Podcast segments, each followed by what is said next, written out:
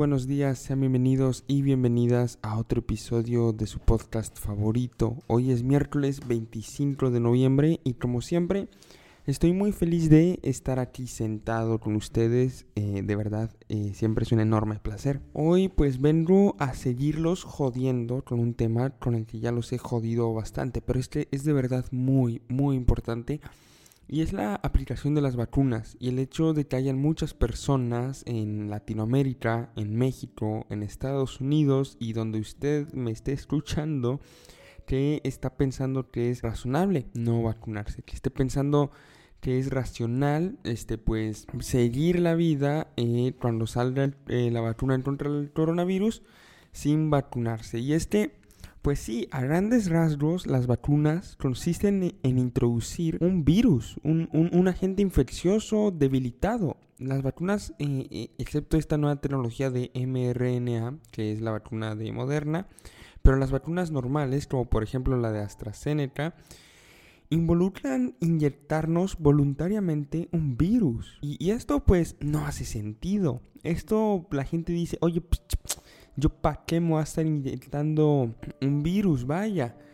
Eh, eso no es atraso peligroso y seguían a partir del sentido común y deciden no aplicarse la vacuna, lo cual es un tremendo error porque por ejemplo las vacunas han eliminado básicamente la viruela que hace no mucho tiempo eh, cobraba 2 millones de vidas al año, pero ya es declarada, ya fue declarada erradicada del planeta desde 1979. O sea, una enfermedad que se llevaba a 2 millones de personas eh, cada año, desde el 79 ha sido eliminada gracias a la vacunación. Entonces, pues como que esta idea de inyectarte un bichito eh, inofensivo para que pelee en contra del bichito ofensivo, pues no suena tan mal. Y no solo te estás defendiendo a ti mismo, porque te meten el bichito, digamos, veamos el caso de AstraZeneca. Lo que te meten es un adenovirus que tiene los mismos piquitos de proteína que el coronavirus. Entonces,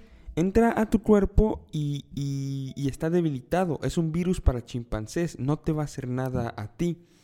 Y tu cuerpo dice, ah, mira, me entró este virus y tiene estos piquitos de proteína, me voy a preparar para combatir en contra de estos piquitos de proteína. Y entonces cuando llega el verdadero coronavirus, ¡paz! Tú ya sabes cómo defenderte, tu cuerpo ya sabe cómo defenderte y no te enfermas. Y no solo eso, aunque te enfermaras no vas a tener síntomas y no vas a eh, replicar las suficientes veces este virus como para que lo puedas transmitir a otras personas. El virus va a ser intransmitible debido a que ya tienes la vacuna. Entonces vacunarte es tanto para ti como para este, otras personas, aquellos que te rodean todos los días. Entonces, conforme voy hablando, estoy seguro que ustedes están diciendo, mm, pues entonces a lo mejor sí tiene sentido no eh, eh, vacunarme, sí tiene sentido vacunarme. Pero bueno, pues bienvenido, pero la realidad es que una de cada cuatro personas, de acuerdo con una encuesta este, publicada en Ipsos, eh, en el planeta no se quiere vacunar. Una de cada cuatro personas no se quiere vacunar.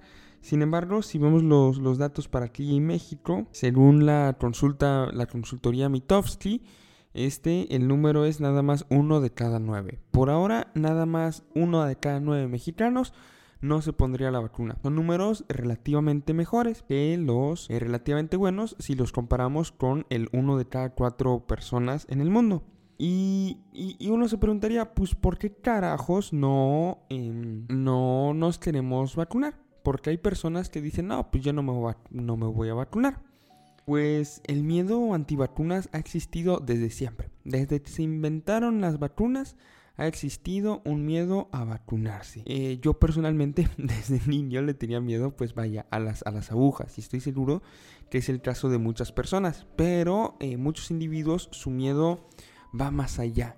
Su miedo eh, en algunos casos es más o menos lógico, como lo puede ser tener un miedo razonable a posibles efectos secundarios o un poquito más locos, como puede ser un rechazo a las farmacéuticas. O sea, de que no, pues a mí no me gustan las farmacéuticas, las vacunas son hechas por las farmacéuticas, yo no me las voy a poner. Eso tiene cero sentido. Entonces, cuando tengas cáncer, tampoco te apliques la quimio, porque esa también es hecha por las farmacéuticas. El problema es que, mira, si, si fueras tú por, por tu desinformación o por tu miedo irracional que no te quieres vacunar, mira, no hay pedo, no, no te vacunes, no me va a pasar nada, no le va a pasar nada a nadie de las personas que te rodean.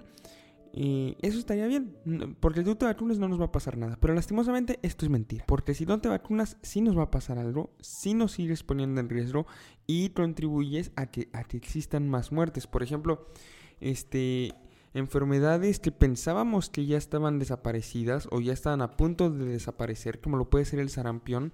Últimamente en el mundo han tenido rebrotes bastante importantes porque la gente ha empezado a tener miedo a las vacunas. Y este miedo se vio reforzado eh, a finales de los 90, cuando un doctor, eh, pseudo doctor, que ni siquiera voy a mencionar su nombre, dijo que la vacuna MMR, que es la del sarampión, paperas y rubeola, aumentaba el riesgo de autismo en los niños. Y pues la gente apenas estaba empezando a usar el internet, apenas estaban empezando a compartirse cosas por ahí, y dijo, no, pues sabes qué, esto me hace mucho sentido porque eh, pues las vacunas se ven peligrosas y el autismo es algo, no sé, no sé, no sé, cómo explicar por qué tendría sentido, pero la gente decidió que sí lo tenía. Entonces empezó una de las noticias falsas que más daño le han hecho a la humanidad porque empezaron a eh, crecer eh, exponencialmente los grupos antivacunas.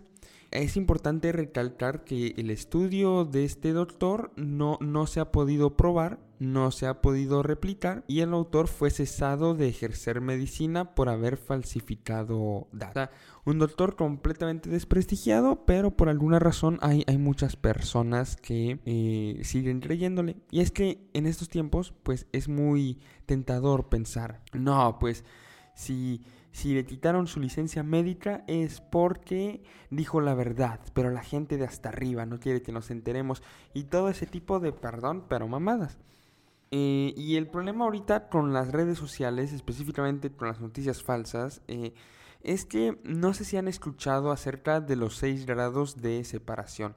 Es una teoría muy interesante que lleva ya varios años existiendo se intentó probar con la comunidad de Hollywood en, los actores que, decía que todo el tiempo estamos a, máximo seis personas de conocer a alguien. Déjenme lo explico mejor. Supuestamente yo tengo un amigo, de un amigo, de un amigo, de un amigo, de un amigo, que es amigo de Messi o de Obama. ¿Me entienden? Si, según esta ley, todos en el planeta estamos conectados por máximo seis personas común. O sea, espero que ya me haya explicado bien. El tema es que en redes sociales, de acuerdo con un nuevo estudio, este número se reduciría a 4. Estamos conectados con cualquier persona del planeta que use redes sociales este, por un máximo de 4 personas. Eh, se traduce diciendo 4 grados. ¿Esto qué significa? Que basta que con mis con tres amigos este, compartan mi, mi contenido para que pues ya llegue virtualmente a, a, cualquier persona en el planeta. Y esto es una, es una verdadera locura. Porque si yo publico una noticia falsa, nada más se necesitan tres personas que la compartan para eh, que ya llegue a, miles de miles de ojos. Y, que muchos me van a creer, muchos van a pensar que estoy diciendo la verdad. Entonces las noticias falsas tienen una manera de compartirse muy rápida, muy frecuente, donde es muy sencillo porque en nuestro cerebro tenemos esta necesidad de ser comprobados todo el tiempo como, como los sujetos que tienen la razón, como los individuos que tienen la verdad. Y entonces cuando nos llega, eh, por ejemplo, se, hablaba mucho de un proceso eh, de conocimiento. El conocimiento se da inicialmente con datos. Estos datos después generan eh, información y el conjunto de información después termina siendo el conocimiento. Pero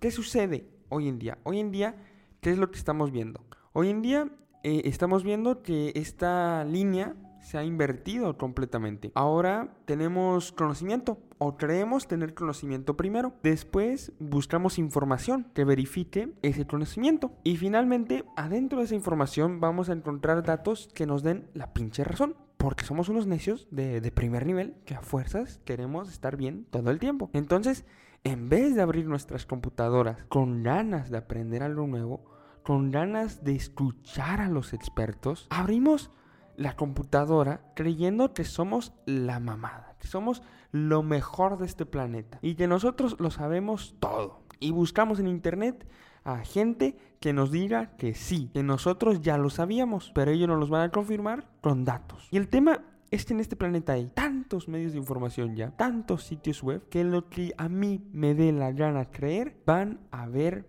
pruebas. Y yo ya lo he verificado. No vayan a ponerse super lotos diciendo que, no sé, la caca de unicornio te produce la cura al cáncer. No vayan a decir eso. Pero piensen en una locura razonable adentro de su cabeza. Yo te sé. Piensen que la élite mundial realmente son este, alienígenas. O sea, algo que sea obviamente mentira, pero que sí puede haber personas en el planeta que puedan creer que es verdad. Y dedíquenle 10 minutos de su tiempo a una búsqueda buena en Internet. Y si son buenos buscando en Internet, van a encontrar algún sitio web que te verifique que lo que estás diciendo es verdad. Y si no encuentras nada, sabes, somos tan necios que si no encuentras nada que te verifique lo que tú estás buscando, vas a decir que esto es un complot. Y vas a decir, pues, no encontré nada porque los alienígenas políticos manejan el Internet y no quieren que yo me entere de la verdad. ¿Por qué hacemos eso? El otro día estaba leyendo algo muy interesante y más allá, dejemos por un momento usar el Internet para verificar lo que sabemos o lo que queremos saber, porque hay personas o habemos, porque yo también me he metido en mis teorías conspirativas de, de vez en cuando, por más que las deteste. ¿Por qué, ¿Por qué nos gusta meternos a teorías conspirativas? Estaba leyendo que esto viene de, de, de un complejo que tenemos de creernos muy inmensos, de creer que estamos bien tontos. Y pertenecer a, a un grupo que cree en una teoría conspirativa nos dice,